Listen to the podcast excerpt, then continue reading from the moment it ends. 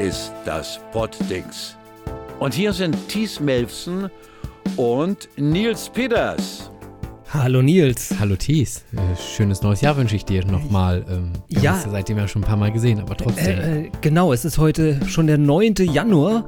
Es ist der Tag, an dem wir alle erfahren haben, dass Mark Forster und Mea, Nena, Lena Meyer-Landrut ein Paar sind. Ist das jetzt eine gute oder eine schlechte Nachricht?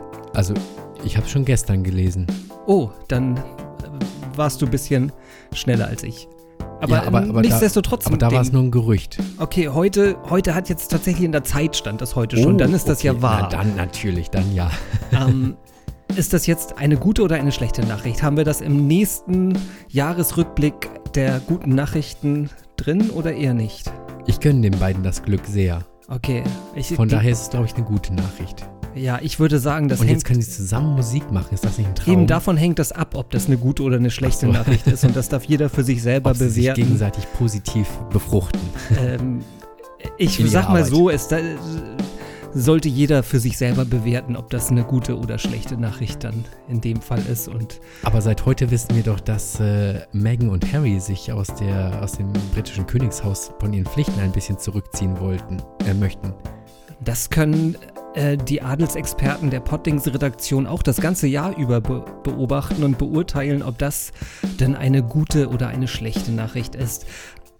Eine gute Nachricht, die ich auf jeden Fall habe, ist beim Zusammenstellen äh, der guten Nachrichten für den diesjährigen Jahresrückblick der guten Nachrichten, also gut so 2019, wie ja diese Sendung auch heißt, ähm, ist mir aufgefallen, dass es dieses Jahr viel, viel leichter war als in den vergangen, äh, ja, vorhergehenden Jahren, gute Nachrichten zu finden. Also offensichtlich ist dieser Trend, äh, auch mal gute Nachrichten in die Welt zu posaunen. Oder kann es sein, weil wir das jetzt schon geübt sind, gute Nachrichten Nee, nee, ich glaube tatsächlich, es ist wirklich äh, von der Menge her deutlich mehr als, als in den letzten Jahren Okay, gewesen. Bin ich mir relativ sicher. genau, und wir haben jeder jetzt fünf, fünf gute Nachrichten aus dem letzten Jahr herausgesucht und ähm, ich bin mal auf deine gespannt, was du so, wo du so die Schwerpunkte gesetzt hast. Ja, und ich auf deine auch. Mal gucken, hören wir es uns doch gleich mal an.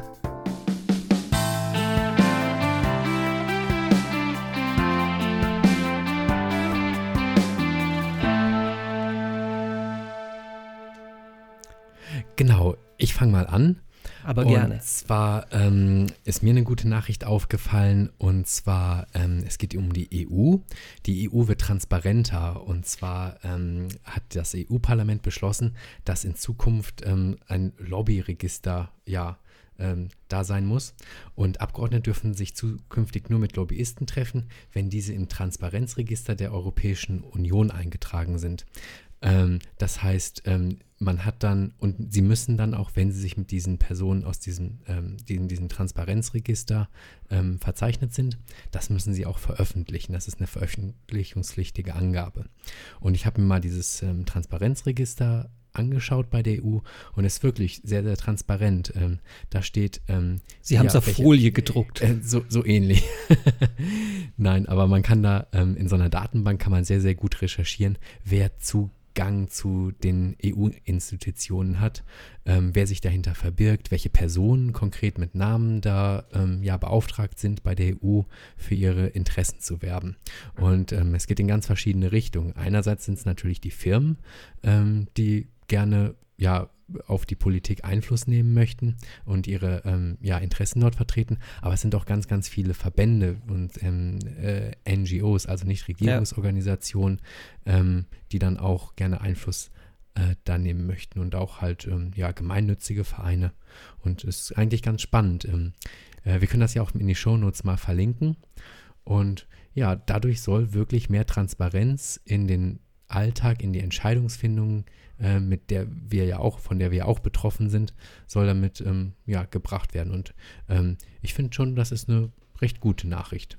In der Tat, bestimmt. Ich meine, das Wort Lobbyismus hat ja immer so ein bisschen negativen Touch, wobei genau, es so für eine Sache zu werben, aber das ja äh, grundsätzlich ja äh, eine legitime Sache ist, dass halt äh, Interessensverbände halt ihre Interessen halt auch der Politik nahebringen und genau, halt, sonst weiß die Politik ja genau, überhaupt gar das nicht, ist in ja auch welche eine Wissensvermittlung, Richtung, in ne? welche Richtung soll es gehen. und, äh, Aber wenn dann halt sehr, sehr viel Geld dahinter genau, steckt, da ist das, nämlich das ist Problem, Mit, Problem. mit Lobbyismus, ne? Genau, und, und dafür gibt es dieses Transparenzregister, dass man dann halt sehen kann, Und das halt wer möglichst- Zugriff. Genau, und alle, alle Lobbygruppen sollten den gleichen Zugriff ähm, oder die gleichen Zugriffsmöglichkeiten haben oder, oder faire Zugriffsmöglichkeiten haben. Ne? Nicht, dass der Industrieverband halt Genau, ähm, deutlich mehr Redezeit als, der, als die Umweltverbände kriegen. Zum Beispiel dann ein schönes Beispiel halt irgendwie Andreas Scheuer, der glaube ich irgendwie sich in seiner Amtszeit be bisher irgendwie 30 Mal mit achso, mh. Vertretern der Autolobby und einmal mit Vertretern der Umweltorganisationen äh, getroffen hat Mhm. oder so. Ne? Oder jetzt äh,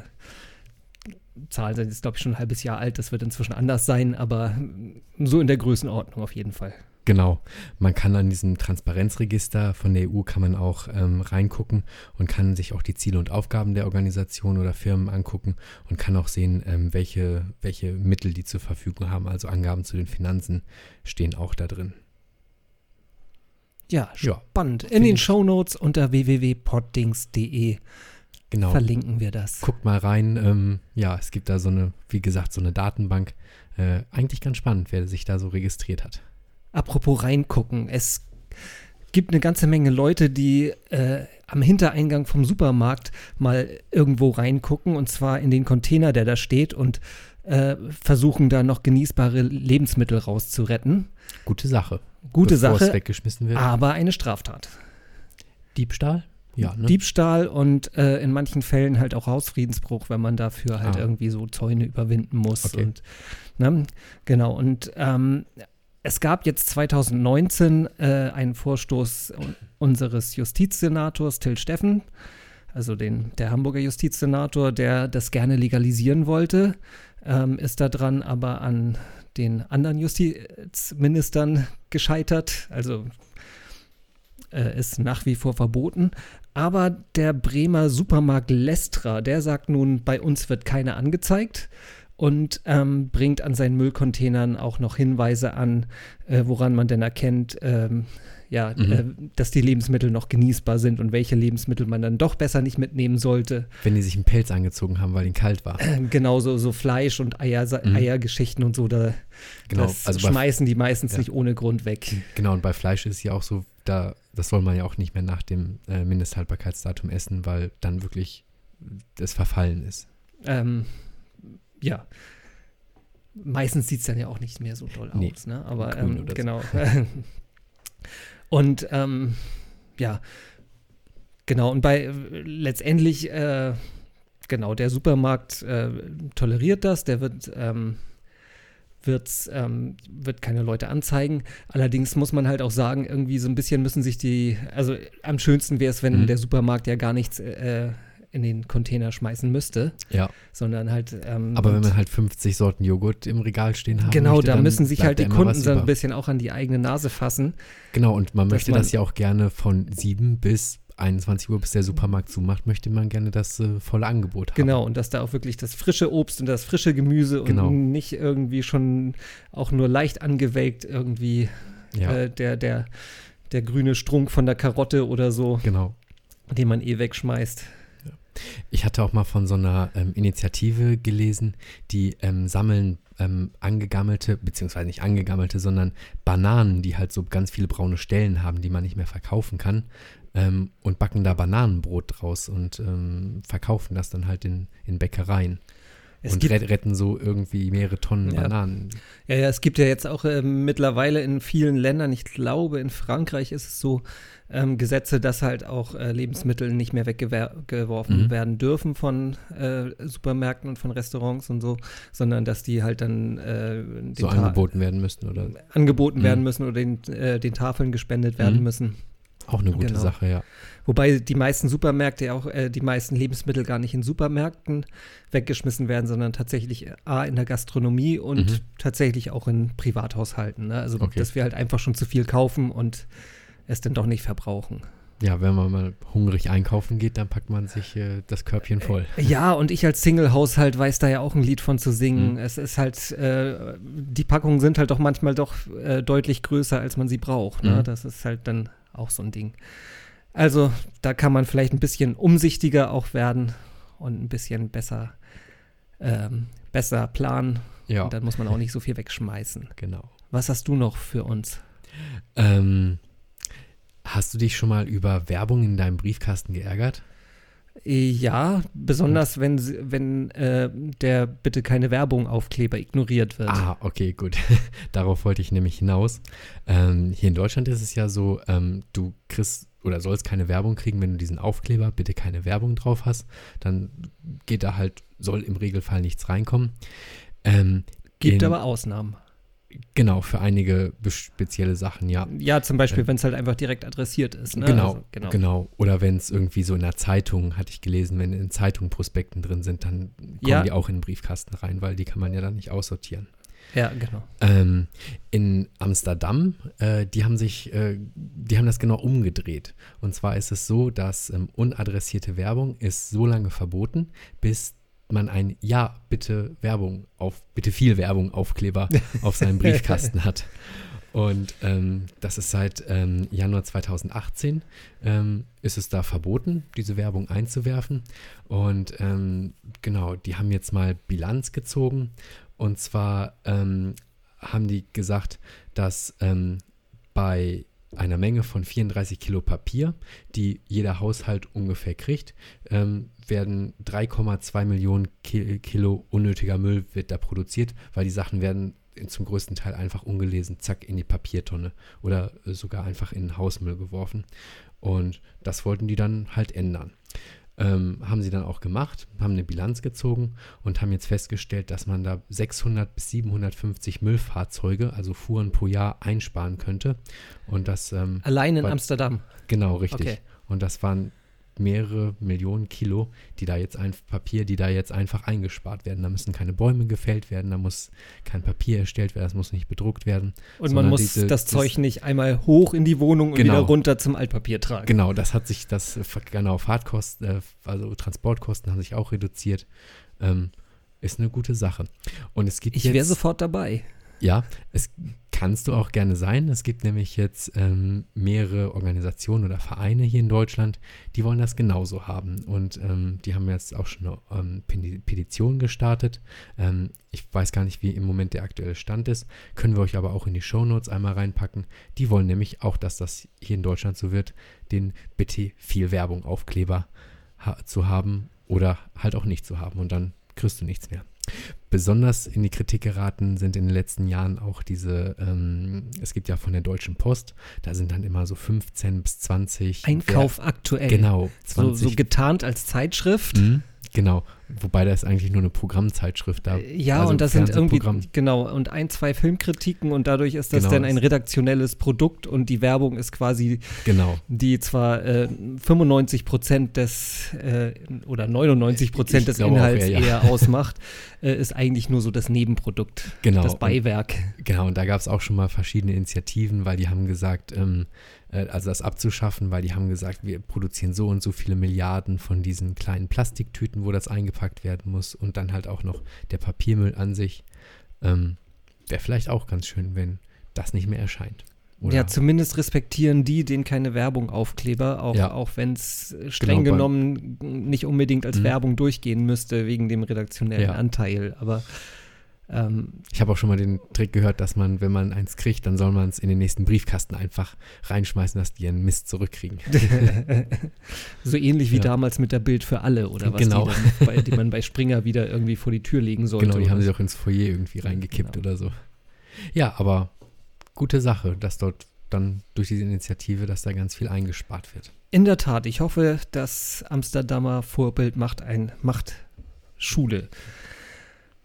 Ja, harter Themenbreak. Also ähm, es geht jetzt um äh, ja ein heikles Thema und zwar die Todesstrafe, die in den meisten hochentwickelten Ländern ja Gott sei Dank von einer breiten Mehrheit abgelehnt wird und halt dementsprechend dort auch abgeschafft ist. Das gilt neben Deutschland für die komplette EU. aber in immer noch 95, äh, nein, 55 Staaten werden bis heute Hinrichtungen praktiziert. Ähm, es gibt noch einige mehr, in denen das rechtlich möglich ist, aber ähm, faktisch wird es da dann nicht mehr ver äh, verhängt. Zu den aktiven Hinrichtern gehören halt neben autoritären Staaten wie Saudi-Arabien, Iran oder China halt auch moderne Demokratien wie Japan und die USA. Ähm, genau. Das Gute daran, Amnesty International berichtete im April 2019 von einem starken Rückgang der Hinrichtungen.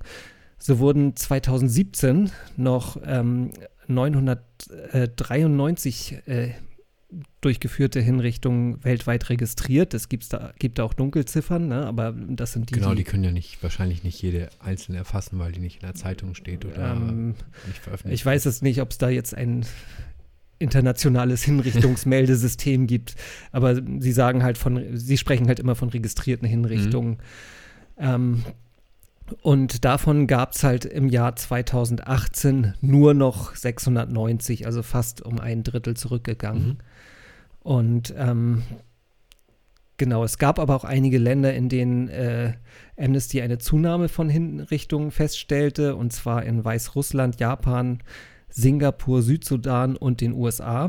Mhm. Dennoch zeigte sich 2018 der Trend, dass die Todesstrafe rückläufig ist, und zwar und dass weltweit äh, ja, wirksame Schritte unternommen werden, um die Abschaffung dieser unmenschlichen Bestrafung ja, zu beenden.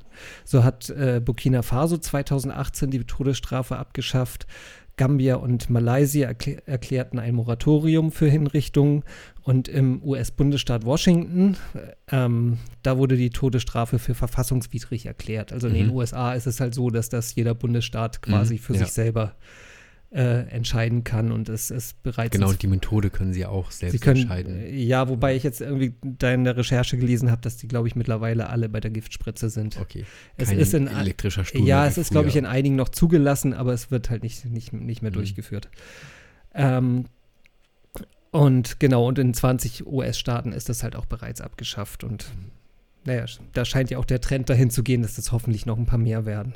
Ja, wie du, wie du am Anfang sagtest, also für, eine, für demokratische Staaten ist das eigentlich ein totales No-Go, dass äh, man jemandem das, das Leben nimmt, weil ähm, er eine sehr schwere, ja. eine sehr schwere Straftat äh, begangen hat, aber das ist ja wirklich eine Strafe, die unumkehrbar ist. Und, genau, äh, und das. Äh, da, da gibt es ja auch keine, keine Sühne für. Oder, also in Deutschland ist es ja so, dass da die Resozialisierung immer im Vordergrund steht, dass ja. die Person wieder ins gesellschaftliche Leben eingegliedert werden kann. Und da geht es einfach dann ja nicht. Genau, und die, die Wissenschaft ist sich da auch ziemlich einig, dass die Todesstrafe halt auch nicht wirklich Sinn macht. Also sie schreckt nicht ab mhm. und im, im Gegenteil äh, erhöht sie sogar die Gewaltbereitschaft der ganzen Gesellschaft, weil mhm. halt quasi Gewalt als eine Lösung vermittelt wird. Okay. Ne? Und insofern, und ja, genau, also wie gesagt, ganz viele Studien sagen halt auch, eine, eine abschreckende Wirkung hat sie nicht. Wir sehen es ja auch in den USA. Ja. Ähm, da gibt es eine Todesstrafe und die, die Mordrate ist äh, astronomisch hoch. Ja. Also insofern, es gibt keinen, keinen sinnvollen Grund, mhm. halt an der Todesstrafe festzuhalten. Und insofern ist es halt, ja, eine gute Nachricht, dass A, die Zahl der Hinrichtungen deutlich zurückgegangen ist und B, halt auch immer mehr Länder halt, ja, auf den die, Dreh die kommen und sagen, genau, keine gute Idee. Ja. Ähm, schönes Thema, ja. ähm, äh, mein nächstes Thema hat auch was äh, mit Toten zu tun. Äh, da gibt es auch eine ja, quasi gute Nachricht, ist aber immer noch zu viel, und zwar die Unfallstatistik 2019. Ähm, ich habe jetzt nur die Daten von Januar bis Oktober, die anderen sind noch nicht ähm, ausgewertet, aber die, ähm, es gibt da einen Trend und die Statistiker sehen, ähm, dass wir die im letzten Jahr einen neuen Tiefstand hatten. 2018 ähm, sind noch 3275 Menschen im Straßenverkehr ums Leben gekommen bei Unfällen und ähm, dieses Jahr rechnen sie so ungefähr mit 3090 Personen, die da umkommen. Das ist immer noch das ist viel, finde, ja. Ich finde, für, für, dafür, dass wir eine Mobilität äh, haben, ist das, also jeder möchte überall gerne hinkommen, möglichst schnell und so, aber dafür ist es ein ziemlich hoher Preis, dass wir dass immer noch 3000 Leute pro Jahr, ja, so dass wir es bummelig 10 akzeptieren. pro Tag, ne? Genau, dass wir es akzeptieren, Ja. dass diese 3000 Leute pro Jahr immer noch sterben. Sei es wegen überhöhter Geschwindigkeit, Alkohol oder einfach Unaufmerksamkeit, weil man vielleicht mit dem Handy gedacht Also wenn man hat jetzt so gerade so die aktuelle Diskussion an überhöhter Geschwindigkeit kann das auf keinen Fall liegen. Also zumindest nicht auf Autobahnen. Genau, und ähm, ich habe mir mal noch von, ähm, von Hamburg ähm, die Statistik ähm, rausgezogen. Ähm, das waren äh, von Januar bis Oktober 23 getötete. Ähm, minus 4 Prozent ist das gegenüber dem Vorjahr. Aber immer noch eine sehr, sehr hohe Zahl von Verunglückten. 7835 Personen allein nur in Hamburg, die ja verunglückt sind. Aber wie gesagt, es geht zurück und äh, ganz, ganz zuletzt ähm, gibt es eine sogenannte äh, Vision Zero. Das heißt, dass es überhaupt gar keine tödlichen Unfälle mehr im Straßenverkehr geben soll. Das ist zwar sehr, sehr, also man muss gucken, wie, wie das erreicht werden kann. Absolute Sicherheit kann es natürlich Äh, Ich niemals wollte gerade geben. sagen, viele glauben ja, wenn der Faktor Ja. Mensch ausgeschaltet wird, also Ja. sprich, wenn, du- wenn, wenn man halt ein autonomes Fahren etabliert hat, ja, dass, dass da, aber, aber selbst dann wird es immer noch technisches Versagen geben. Also ich glaube nicht, Genau, dass oder- man äh, oder halt unkalkulierbare ja, Risiken wie ähm, eine also, äh, schlechte Straße oder Schnee oder sowas. Da kann auch, glaube ich, die beste Technik dann Ich auch glaube, nichts ja, machen. Vision Zero ist ein gutes Ziel, aber ich glaube, da, das ist ein sehr, sehr weiter Weg. Ja. Ja, deshalb auch gute Nachrichten von der Unfallstatistik Ja, dieses äh, ich wollte gerade sagen, hoffen wir, dass wir das in den nächsten Jahren auch weiterhin als gute Nachricht vermelden können, dass, dass sie weiter zurückgegangen ist. Genau. Ja, wir schauen mal kurz zurück in das Jahr 2014. Da sorgte Lang ist her. I- Ja, ja, ein bisschen. Ne? Da sorgte die bisher größte Epidemie des äh, Ebola-Virus für Aufsehen. Damals erkrankten in Westafrika fast äh, 28.000 Menschen und über 11.000 starben daran.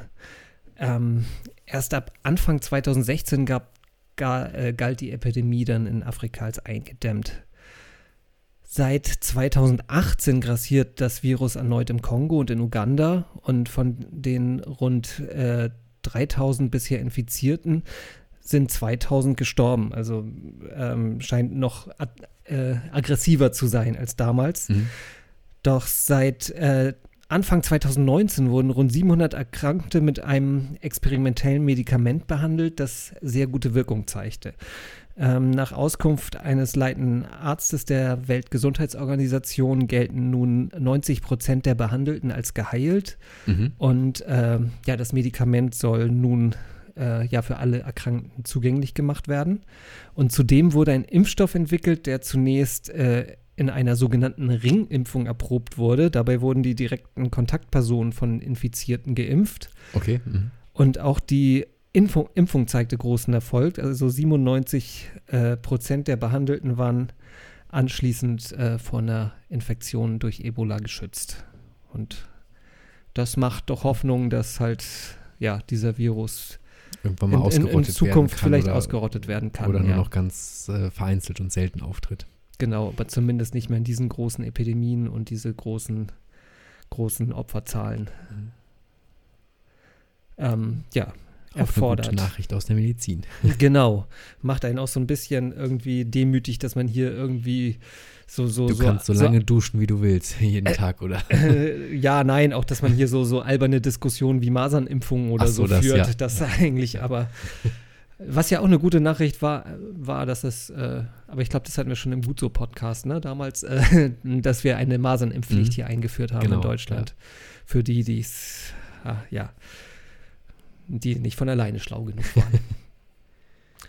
was hast du noch an guten Ähm, Nachrichten? Ich habe noch mal ein kleines Beispiel hier aus Hamburg.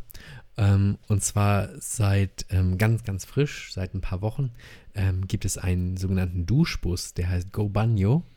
Und ähm, der fährt ähm, vier Stationen an hier in Hamburg, ähm, Samstag, Sonntag, Montag, Donnerstags. Und dort können obdachlose Menschen gratis eine Dusche kriegen.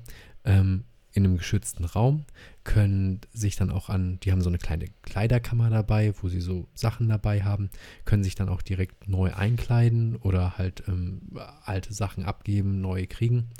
Und ja, das ist eine Initiative, die ist ähm, von Viva Con Agua ausgegangen, also die sich um ähm, sauberes Trinkwasser in ja nicht so privilegierten Ländern kümmern. Und ähm, die haben das mit unterstützt. Und äh, ich glaube, die Hochbahn hat da einen Bus, einen alten Bus zur Verfügung gestellt, einen alten Linienbus. Der wurde dann umgebaut ähm, und hat jetzt mehrere Duschkabinen da drin. Und ja, da können die Obdachlosen dann halt ähm, duschen. Und ähm, Hygiene ist ja auch wichtig. Dann gibt es keine Krankheiten und ähm, fühlt sich besser und vermittelt auch dann vielleicht ja ein besseres Bild irgendwie. Ähm, auch für, also ein besseres Selbstwertgefühl auch. Genau, die sind auch auf Spenden angewiesen, ähm, aber da steht eine relativ, da stehen relativ viele Institutionen und gemeinnützige Vereine hinter, die das auch mitfinanzieren. Und ja, die suchen zwar immer noch ein bisschen Hilfe, aber es scheint wohl ganz gut angenommen zu werden. Ja. Hast du davon schon gehört, von diesem Bus oder? Ähm, ja, ich habe davon äh, schon gehört, genau. Ähm, was ersetzt der oder, oder beziehungsweise oder ergänzt der letztendlich die, die obdachlosen Einrichtungen, die, die schon bestehen? Oder genau, und der macht ein Angebot halt wirklich direkt vor Ort. Also ähm, manche fühlen sich vielleicht in Unterkünften nicht so wohl. Ähm, vielleicht gibt es nur eine beschränkte Zeit, wo man duschen darf. Und ähm, ja, und dieser Bus ist halt so eine, so eine aufsuchende Hilfe für die Leute. Es gibt ja auch so Sachen wie den Mitternachtsbus, der dann nachts rumfährt und ähm, warmes Essen, warme Getränke verteilt. Dann gibt es noch hier, weiß ich, in Hamburg ähm, noch so ein Zahnmobil. Da ähm, sind so ehrenamtliche Zahnärzte drauf, die ja, sich um die Zahnpflege kümmern.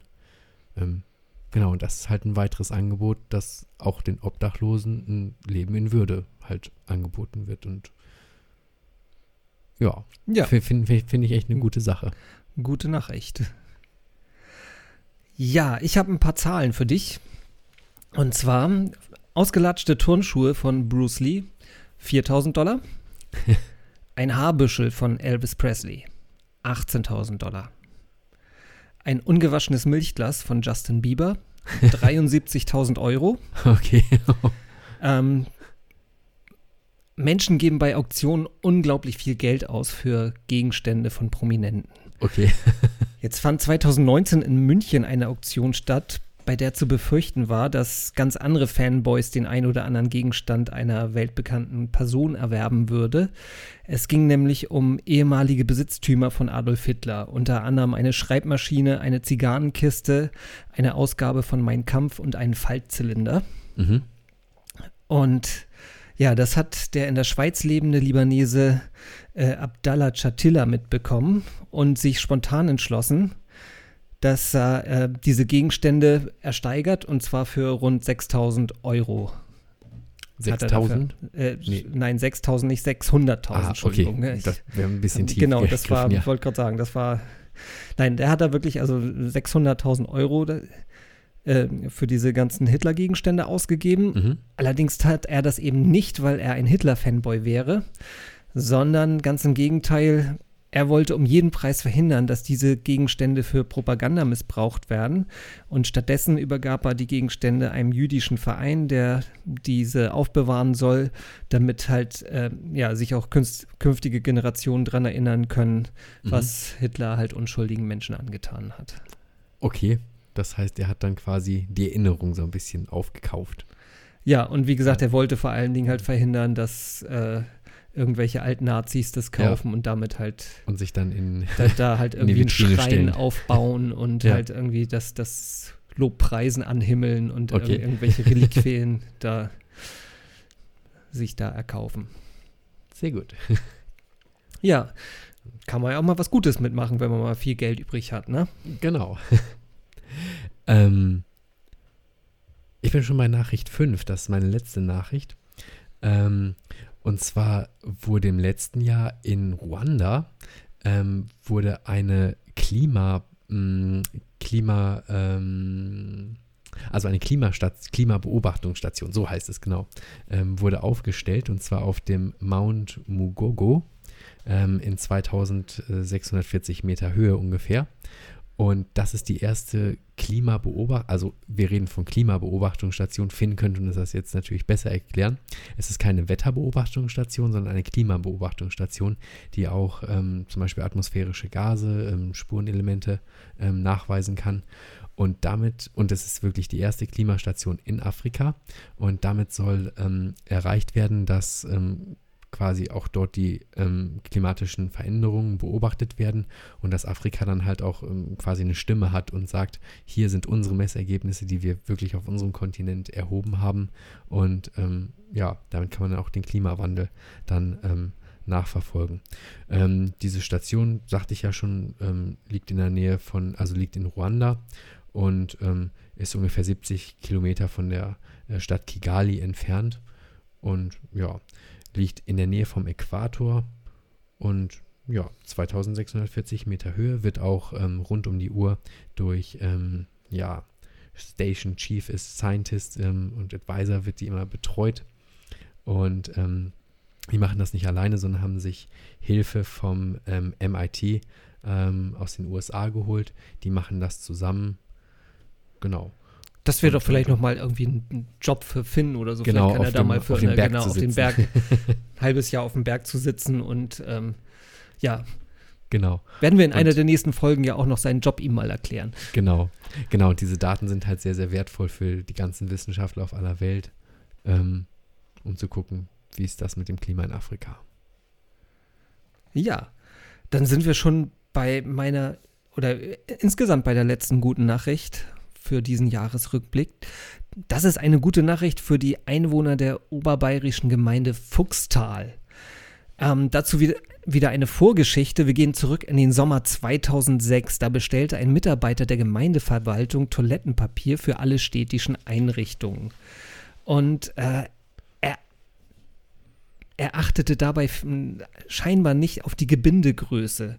Ist er, ist er Maus gerutscht? Vielleicht ist er Maus gerutscht, ja. ähm, der Fehler fiel erst auf, als für die Anlieferung ein ganzer Sattelschlepper auf den Bauhof anrollte. Ähm, ein zweiter Sattelschlepper war schon irgendwie auf dem Weg, aber mit der restlichen Lieferung, der konnte aber gerade noch angehalten werden. Aber die erste Lieferung mussten sie halt annehmen, weil sie sonst äh, fast das gleiche wohl an Strafzahlung hätten Okay. leisten müssen. Also ähm, ja, und die Lieferung sprengte halt auch die Lagerkapazitäten des Bauhofs. Das Papier wurde halt überall, wo Platz war in der Gemeinde, beim, im Rathaus, in der Feuerwehr und wir wissen genau, wie wenig Platz eine Feuerwehr immer hat, Ja. ähm, in der Turnhalle und überall gelagert. Ne? Und äh, jetzt hat dieser Mitarbeiter noch einen Fehler gemacht. und er meinte es wohl zu gut mit der Stadtkasse und hat das billige, harte, einlagige Klopapier gekauft. Ach je. Und von nun an waren die Staats äh, äh, Stadtbediensteten dazu verdonnert, sich eben mit diesem nach dem Geschäft den Hintern abzuputzen. Wie Schmirgelpapier bestimmt. Wahrscheinlich, ja, ja, ja. Und ja, das Gute jetzt, die gute Nachricht, nach zwölf Jahren, nein, nach 13 Jahren ist es aufgebraucht. Super. Es dauerte tatsächlich länger, weil viele Mitarbeiter sich halt ihr eigenes Klopapier mitgebracht haben. Ich glaube, nach ursprünglichen Berechnungen hätte es schon nach zehn Jahren aufgebraucht sein müssen. Okay. Aber ähm, ja, naja, auf jeden Fall, das Fuchstaler Sandpapier ist jetzt aufgebraucht und äh, auf den Gemeindeörtchen findet sich jetzt wieder Das gute Fünflagige. zweilagiges, Ach so, okay. immerhin, aber Okay. weiches und ein bisschen gepolstertes. Wie viel haben Sie davon jetzt gekauft? Ich weiß es nicht, keine Ahnung. Drei Sattelschlepper. nicht so schlimm, das ist ja dann nicht so. Man- Ich, äh, man denkt immer an, an Loriot, ne? ja, mein Name ist Losi, ich kaufe hier ein. Genau. Drei Paletten Senf. Genau. ja, se- sehr schöne Nachricht. Ja, Auch, auch für die Einwohner von, wie hieß es, Fuchstal? äh, von Fuchstal Ja. in Oberbayern. ja, Und ja, damit sind wir am Ende von Gut so 2019, der positive Jahresrückblick. bleibt uns allen gewogen.